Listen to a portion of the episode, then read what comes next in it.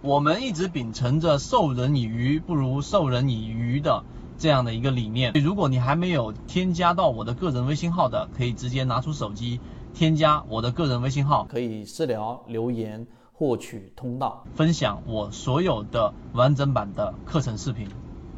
我们的难度是在逐渐逐渐的增加的，难度是在逐渐逐渐的增加的。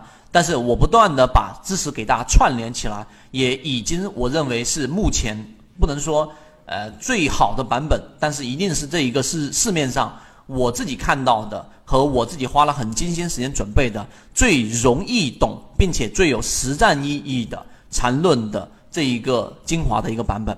我们来看第十个，又开始加难度了。中小资金最有效的买入方法，这里面内容相对多一点，大家要跟上这个节奏。首先，我们先做一个走势的定义。在缠论当中，它要区分走势，就市场当中无外乎就是三种走势，你要记住。你在学习或在进化过程当中，你要对它的每个定义至少要有清晰的认识。第一就是上涨的一个走势啊，第二就是我们说的下跌的走势，第三个就是盘整的走势，就是所有的。K 线形态，它都可以归为这三类，所以上涨、下跌、盘整都是建立在一定的周期图表上，所以你要定好周期，不定周期的这一种归类是没有任何意义的。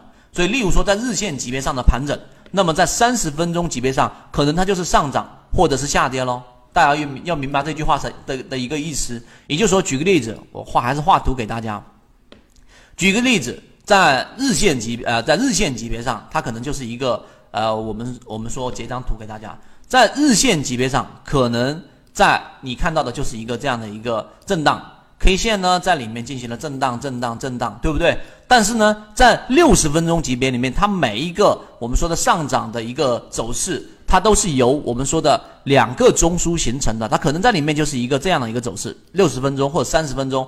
它是这么走的，盘整，然后出现一波，然后中枢不进行重叠之后再往上走一波，这一个图形所对应的可能就是这样的一个 K 线。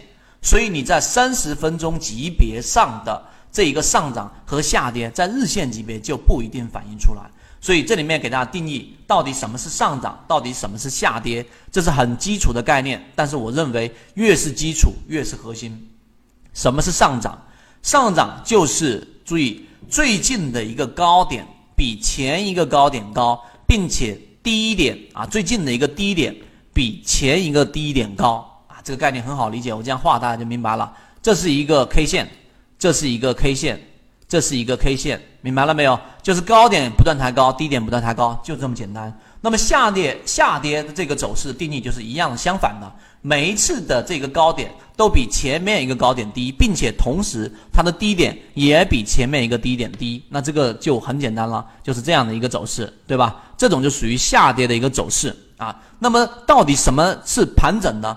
盘整就是注意看这里面最近的一个高点比前一个高点高，但是最近的一个低点却比前一个低点干嘛呢？更低，或者是最近的一个高点比前一个高点低。啊，然后最近一次低点比前一点低点高，其实没有文字上所看到的那么复杂。我给你画的图你就明白了。首先你看最近一次的高点干嘛？比前面的一次高点高，但是呢低点却比前面的低点干嘛呢？要更低啊！像这个地方上就是这样的一个概念了，看到了没有？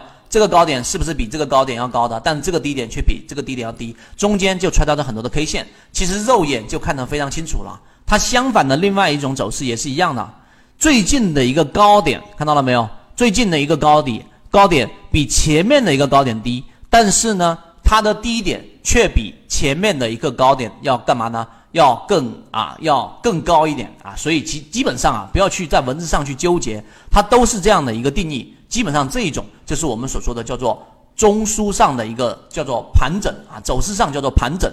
那么这一种定义清晰了之后啊，这个是比较简单的。我们现在正在讲解实战系统专栏完整版呢，有视频非常详细的讲解和详细的图文讲解，帮大家建立一个完整的交易系统。所以，如果你想进一步的系统的去建立自己的交易系统的话，可以拿出手机，可以直接在缠论专辑的简介找到我。